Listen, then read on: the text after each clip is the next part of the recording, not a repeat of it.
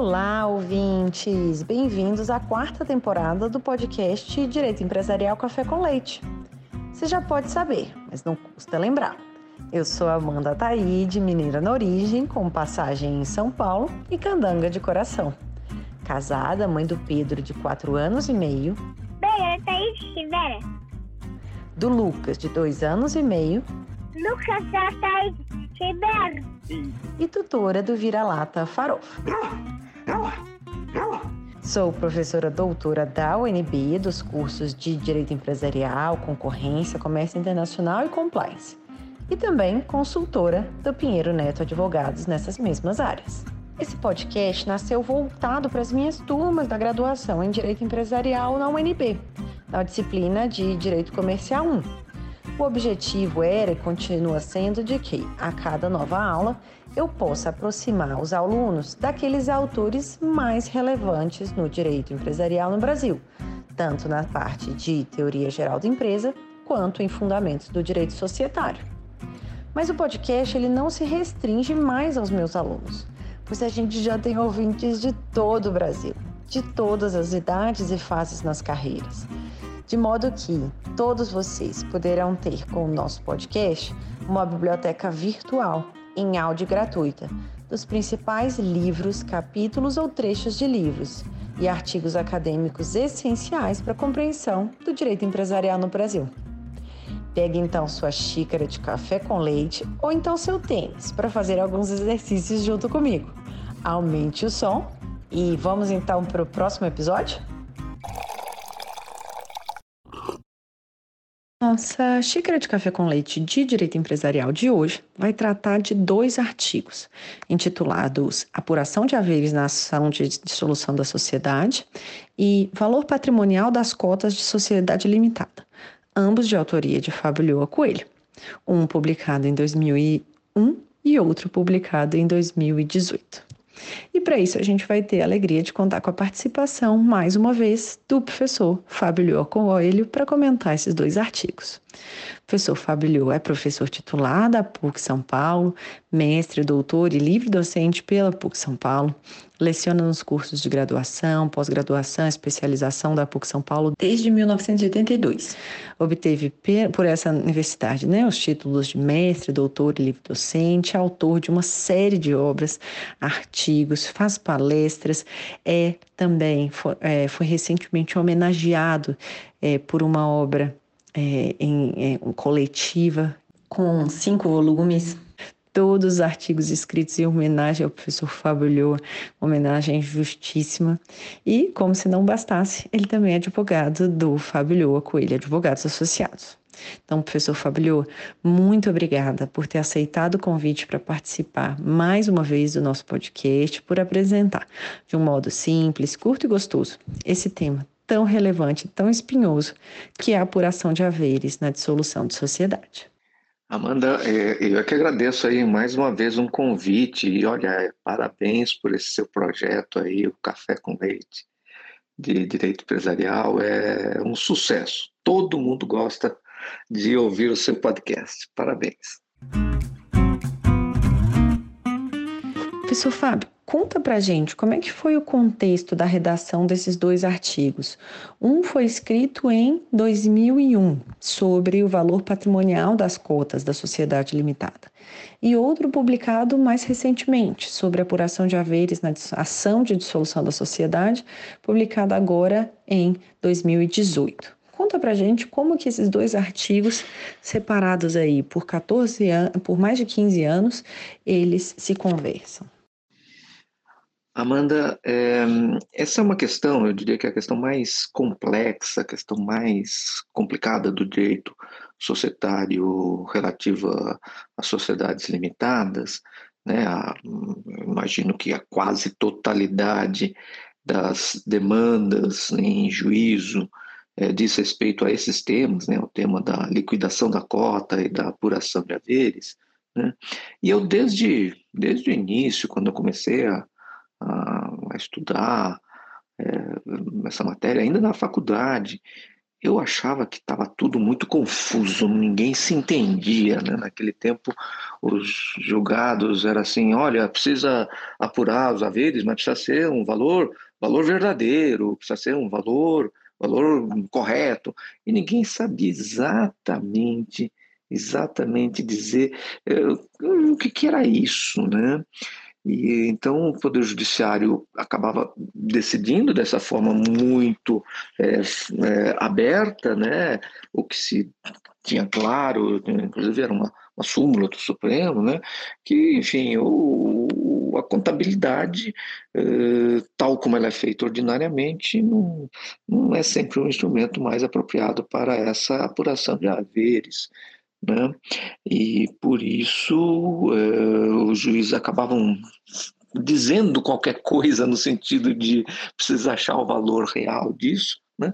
mas não havia um conceito técnico sedimentado, né, suficientemente estabelecido na doutrina para orientar essa apuração de haveres. Os contadores, então, aí cada um atirava para um lado, cada um tinha a sua própria visão do assunto. Né? Então, a minha motivação lá no, no primeiro artigo, lá de 2001, né, é, foi propor um, um, uma categorização, uma classificação, uma, um conceito mais preciso é, do, para podermos é, dar conta da complexidade do tema, né? Então lá atrás, nesse primeiro artigo a que você fez referência, a preocupação foi distinguir as diversas formas de avaliação das cotas de representativas do capital social de uma sociedade limitada. Né? E já o outro artigo, ele já vem mais recente por conta da introdução no Código de Processo Civil de 2015, né, é, de, da, a, de um procedimento especial para a dissolução parcial, né, em que entra, evidentemente, a questão da apuração de haveres e onde o critério de avaliação é um dos elementos mais importantes. Né, o juiz, quando dá início, atende ao pedido para dar início à apuração de haveres, ele tem desde logo que definir qual é a data da, é, que será levado em conta pelo perito e qual é o critério de avaliação que o perito deve adotar. Né? Porque o, o critério a ser adotado é o da, do contrato social, né? E se o contrato social for omisso, o critério da lei. Não é assim o perito sai por aí pensando qual é o critério que é melhor para ele. Né? Então, isso foi uma coisa importante que o, o legislador no Código de Processo Civil de 2015 estabeleceu, e esse artigo aí que eu escrevi foi para interpretar essas novas regras aí, é, focado novamente né, no, na questão da avaliação é, das cotas. Né? Quanto valem as cotas de uma sociedade limitada? Essa questão é muito, muito complexa.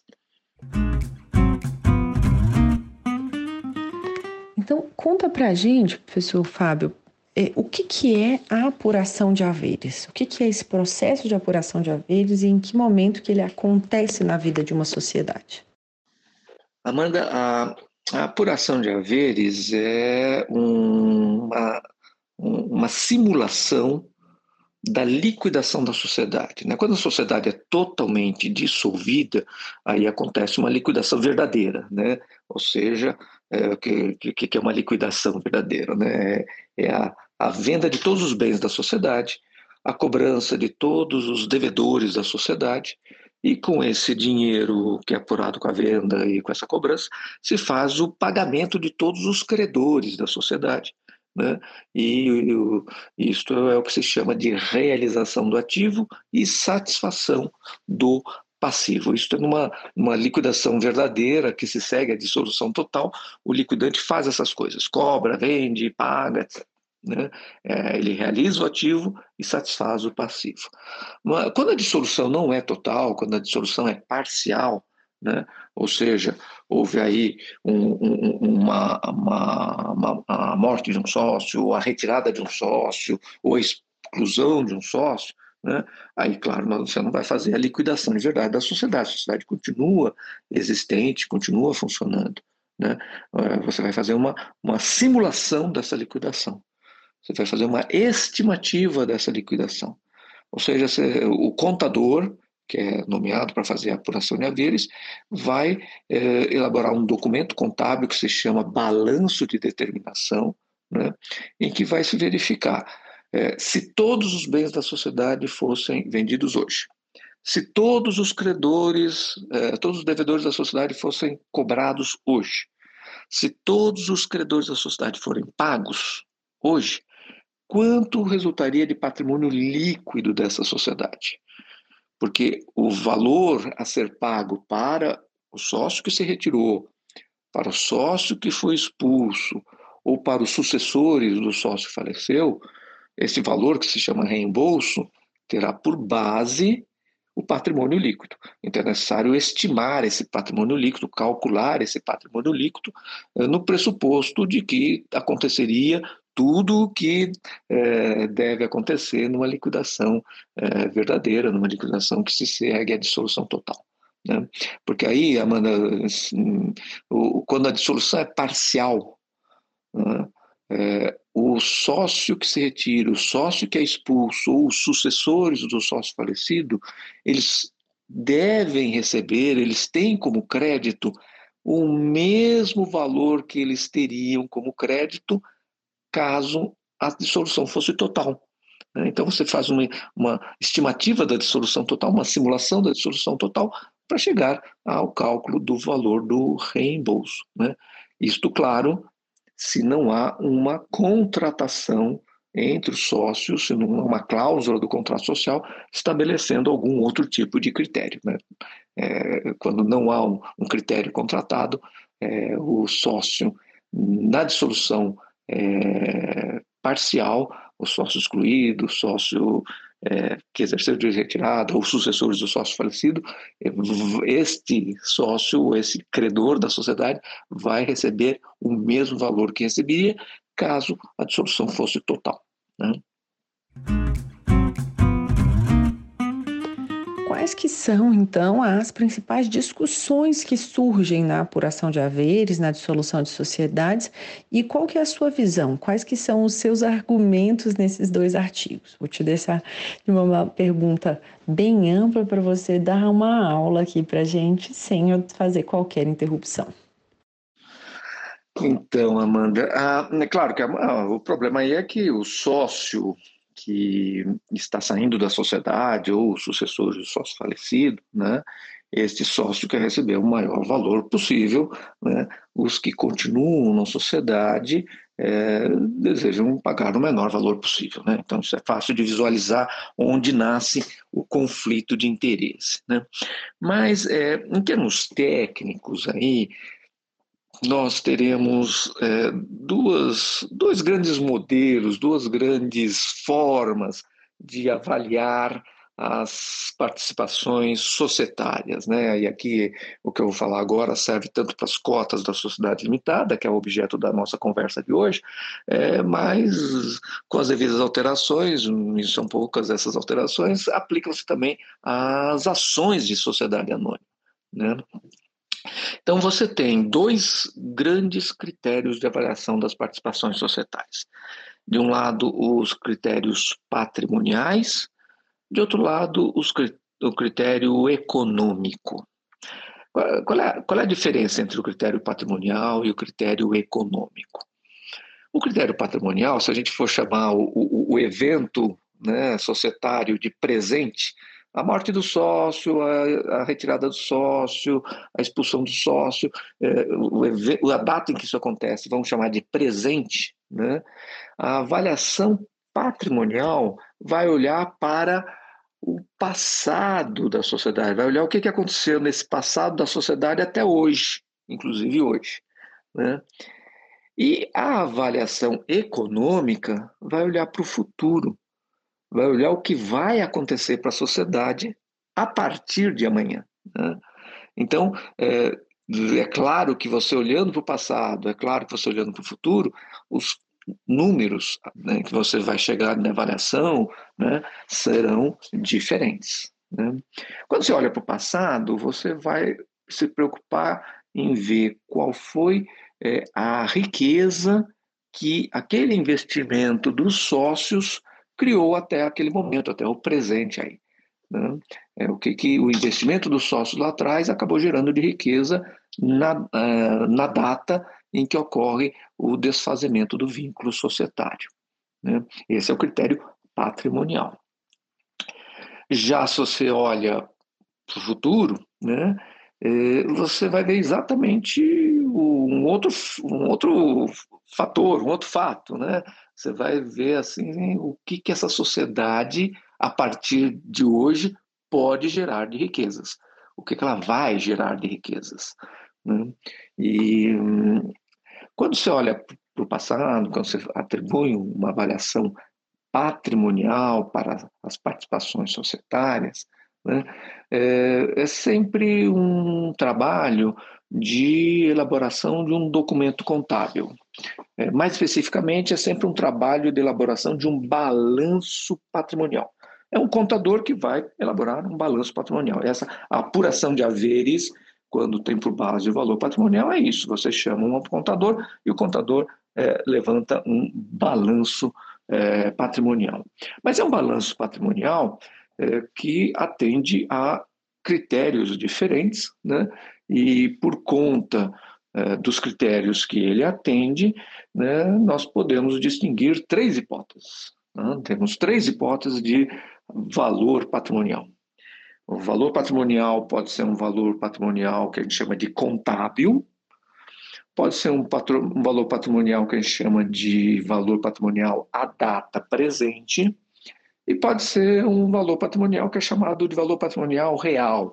Real aí, entre aspas, né? porque é sempre um, valor atribuído, né? o valor real das coisas só a gente só descobre quando as coisas são de, eh, postas mesmo à venda, são vendidas mesmo. Aí quem sabe o valor naquela venda, o valor real daquele bem. Né? Mas estamos, estamos falando de uma, de uma projeção, de uma estimulação, de, uma, é, de um cálculo, de uma, de, enfim, de uma é, avaliação teórica. Né? Então, esse real aí, esse valor real tem que botar sempre entre aspas. Né? Então, nós temos três tipos de valor patrimonial: o valor contábil, o valor à data presente e o valor real. A cada um desses tipos de, de, avaliação, a cada um desses tipos de valor patrimonial, daqui a pouco nós vamos falar do valor econômico, né? mas a cada um desses tipos de valor patrimonial, é, o contador precisa levantar um balanço diferente, um balanço que atende a, a questões técnicas, a critérios técnicos diferentes. O valor contábil né, tem por base o patrimônio líquido apurado no balanço ordinário. Aquele balanço que o, a sociedade, todas as sociedades têm que fazer no último dia do exercício, geralmente o dia 31 de dezembro. Né? Então, se eu estou agora, em meados do, do ano, sei lá, em setembro, acontece o evento societário em setembro, e os sócios contrataram que a apuração de haveres será feita pelo valor patrimonial contábil, né? o, o que nós vamos levar em conta é o, o balanço ordinário, ou seja, o balanço de 31 de dezembro do ano anterior. Né? É claro que existe uma diferença aí nesses meses todos, mas os sócios contrataram que seria o valor contábil, é o balanço ordinário do fim do último exercício. É, lá no balanço de patrimonial sempre vai ter lá uma rubrica, um cálculo do patrimônio líquido, esse patrimônio líquido que será levado em conta para se chegar ao valor do reembolso. Se é, o caso é de um valor patrimonial à data presente, né, o contador vai levantar um balanço que é chamado de balanço especial. O balanço especial nada mais é do que o balanço ordinário atualizado. E aqui, veja bem, não estamos falando de atualização monetária. Tá? Né? Não faz o menor sentido fazer uma atualização monetária de balanço, isso é um despropósito sem tamanho. Né? Nós estamos falando de uma atualização contábil. Né? Então, pegando lá o exemplo, o fato societário aconteceu em setembro, o balanço ordinário é de 31 de dezembro do ano anterior, é, de 31 de dezembro até setembro aconteceram diversos fatos contábeis. A sociedade comprou, a sociedade vendeu, a sociedade se endividou, né? É, a sociedade passou a ser credora. O, essa atualização que é feita no balanço especial é uma atualização contábil. O contador leva em consideração, ele apropria todos os fatos contábeis acontecidos desde 31 de dezembro do ano passado até setembro. Né? Então, aí você vai chegar, evidentemente, a um outro valor patrimonial, né? É, que vai dar é, que é chamado então de valor patrimonial à data presente. E o terceiro, a terceira hipótese, que é o valor é, real, real entre aspas, tem por base o balanço de determinação. O balanço de determinação, ele vai ter a data do evento societário, então no nosso exemplo aqui vai ser um balanço de setembro, né? Mas ele não vai fazer a atualização é, a simples atualização é, contábil do balanço é, ordinário, do último balanço ordinário. Ele vai fazer isso, mas ele vai fazer, além disso, um, é, uma reavaliação de todos os bens que estão apropriados nesse balanço é, no ativo, de todos os créditos, do valor do, do, do, dos, das dívidas, das obrigações passivas da sociedade, tudo isso é objeto de uma reavaliação. É, e, aí, e aqui nós, o objetivo é chegar ao valor de mercado, ao chamado valor de saída de cada um desses bens. Né? Porque quando um imóvel é comprado por uma sociedade, digamos, há 10 anos ela comprou um imóvel, pagou é, um milhão por esse imóvel, né? É, esse, na contabilidade da sociedade, esse valor não é atualizado a valor de mercado todos os anos. Ele tem lá, ele é mantido, ele é mantido nesse mesmo valor ordinário de um milhão, né, por conta de um chamado princípio do conservadorismo. Né? Mas é óbvio que agora, passados 10 anos, este imóvel né, é, não vale um milhão. Se ele for vendido, vai ser vendido por 10 milhões. Né? Então, no balanço de determinação, o contador vai substituir o valor histórico do, daquele bem, né, desse bem do ativo, por, pelo valor de mercado, pelo custo de saída, pelo preço de saída, ou seja, se o imóvel fosse vendido hoje, quanto ele alcançaria. Né? É, é este o número que vai ser apropriado pelo contador e não o preço de aquisição que consta do balanço especial, que consta do balanço é, ordinário. Né? Então, no, no balanço de determinação, nós temos uma reavaliação de todos os bens, é, créditos e obrigações da sociedade, que é a própria, enfim, projeção, estim, é, simulação da liquidação que é feita na apuração de haveres. Né? Então, isso em relação ao valor patrimonial, né? ou seja, aquele, aquele critério de avaliação que olha para o passado da sociedade. Né?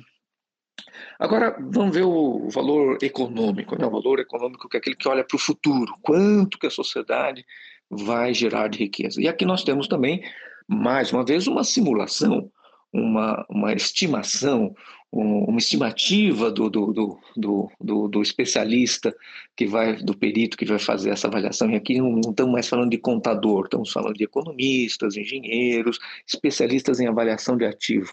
Né? E aí, é, normalmente se usa um critério completamente diferente do critério contábil, é, do critério patrimonial, né? se utiliza um, uma metodologia que é chamada de fluxo de caixa descontado. Em grandes linhas, essa metodologia faz o seguinte: ela projeta um período lá de anos lá para frente, para o futuro. Uh, pode ser 5 anos, 20 anos, 10 anos, 15 anos.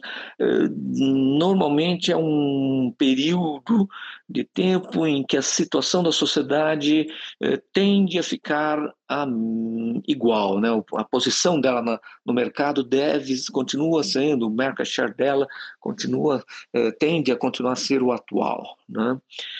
e aí, essa é uma primeira estimativa. Né? A segunda estimativa, ele vê quanto que entra, vai, deve entrar no caixa da sociedade nesse período e quanto que vai sair do caixa da sociedade também nesse período, né? O que, que vai ingressar e o que vai sair do caixa da sociedade, né? Uh, também são estimativas. Ele vai pensar, bom, a economia vai crescer, a economia deve crescer a tanto, não deve crescer a tanto, tal, e vai fazendo também algumas uh, projeções. E aí, depois que ele chega nesse valor, ele aplica uma taxa de desconto, 6%, 7%, 10%, né? é um desconto para trazer a valor presente.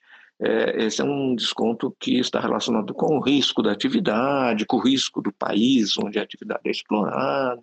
Né? Então, veja, são três elementos de, em que os técnicos é, projetam, né? os técnicos fazem uma estimativa. Né? É, tempo, quanto tempo eu vou considerar de futuro, é, quanto entra no caixa, quanto sai do caixa nesse tempo, né? Eh, e qual é a taxa de risco apropriada para ser descontado para trazer a valor presente deste fluxo de caixa. Né?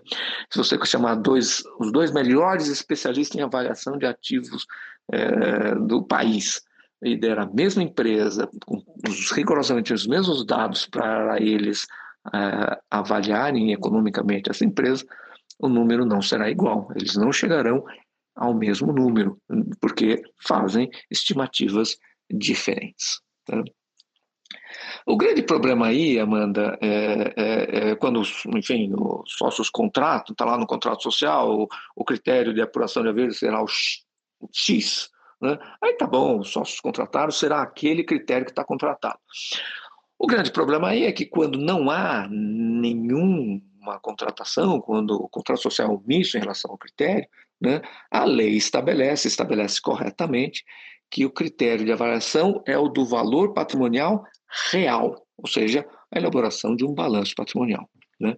E muitas vezes o sócio que está deixando a sociedade, o sócio que se retira, o sócio expulso ou os sucessores do sócio falecido, né? ele, ele quer o valor econômico. Né? É, mas a lei estabelece que é o valor patrimonial real que ele terá direito. Né? E é correta a decisão da lei, é correta a, a, o que a lei estabeleceu como critério em, em caso de é, omissão do contrato. Né? Caso de omissão do contrato, é o valor patrimonial real, não é o valor econômico. Né? E, e, assim é, é no, correto pela seguinte razão. Né? O, no valor econômico, é sempre uma estimativa do quanto a sociedade vai gerar de riquezas. É, pode dar certo, hum, pode dar errado, pode dar certo para cima, pode dar errado para baixo dessa estimativa. Né?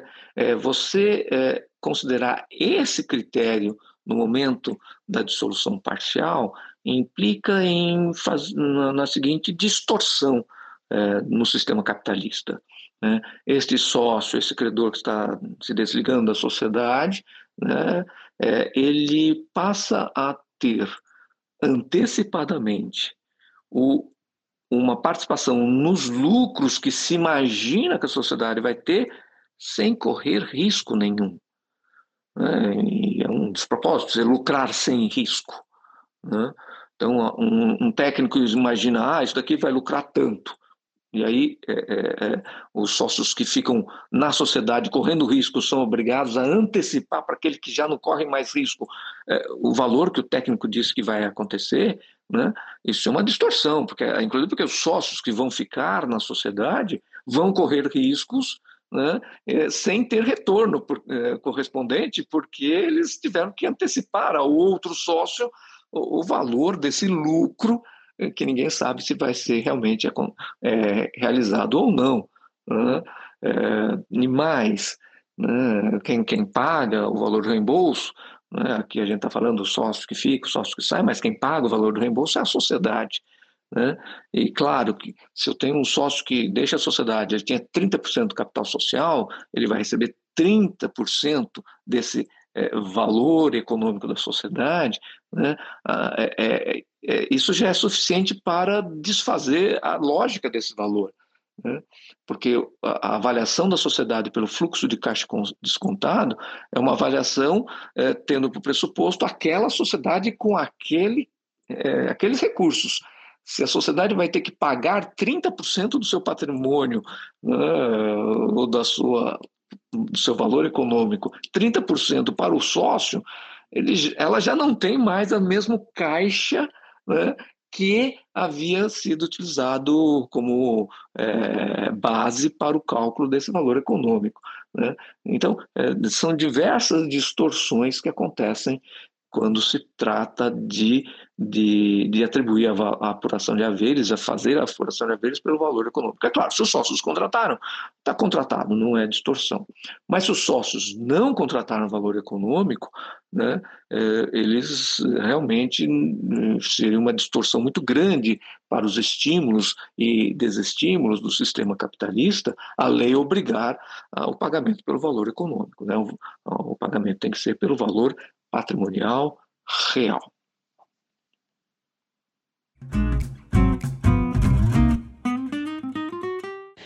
E por fim, uma pergunta nova dessa temporada, professor Fábio, eu queria saber como que você se mantém atualizado em termos de doutrina, em termos de casos, como que você faz para ter essa publicação e essas suas aulas, essa sua atividade é, profissional tão dinâmica, com tanta qualidade?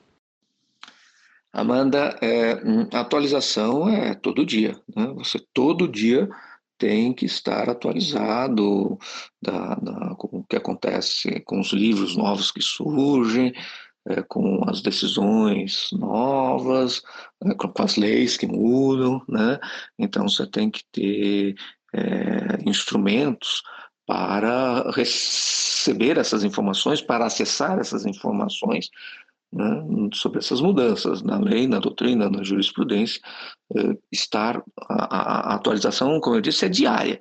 Não adianta assim, ah, agora eu vou me atualizar do que aconteceu do ano passado para agora. Não, não é a melhor forma, né? Seguramente isso fará com que você deixe de levar em conta muitas, muitas é, muitos eventos, muitas mudanças que aconteceram aí. No, no, no meu escritório, lá num canto lá da estante, eu tenho sempre a edição, a última edição de cada um dos meus livros, é, que é uma, um, um exemplar é, de atualização, ou seja, hoje apareceu uma nova lei.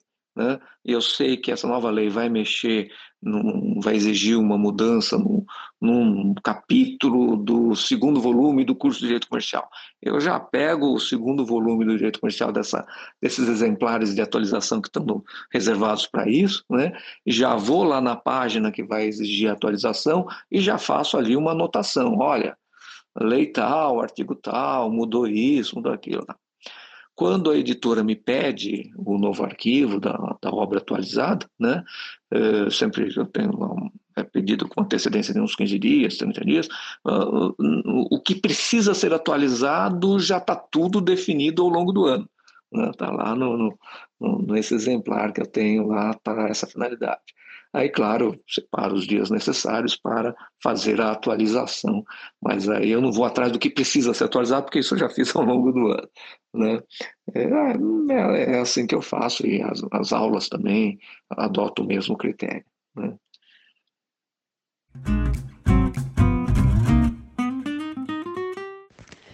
Professor Fábio, muitíssimo obrigada mais uma vez pela sua presença no nosso podcast, aprendendo mais uma vez com você e aproveito para fazer mais uma vez meus parabéns e é, pela, pelo esse livro é, que foi publicado agora em outubro de 2022 em sua homenagem, merecidíssima, tendo em vista sua relevância para o direito comercial brasileiro. Obrigada.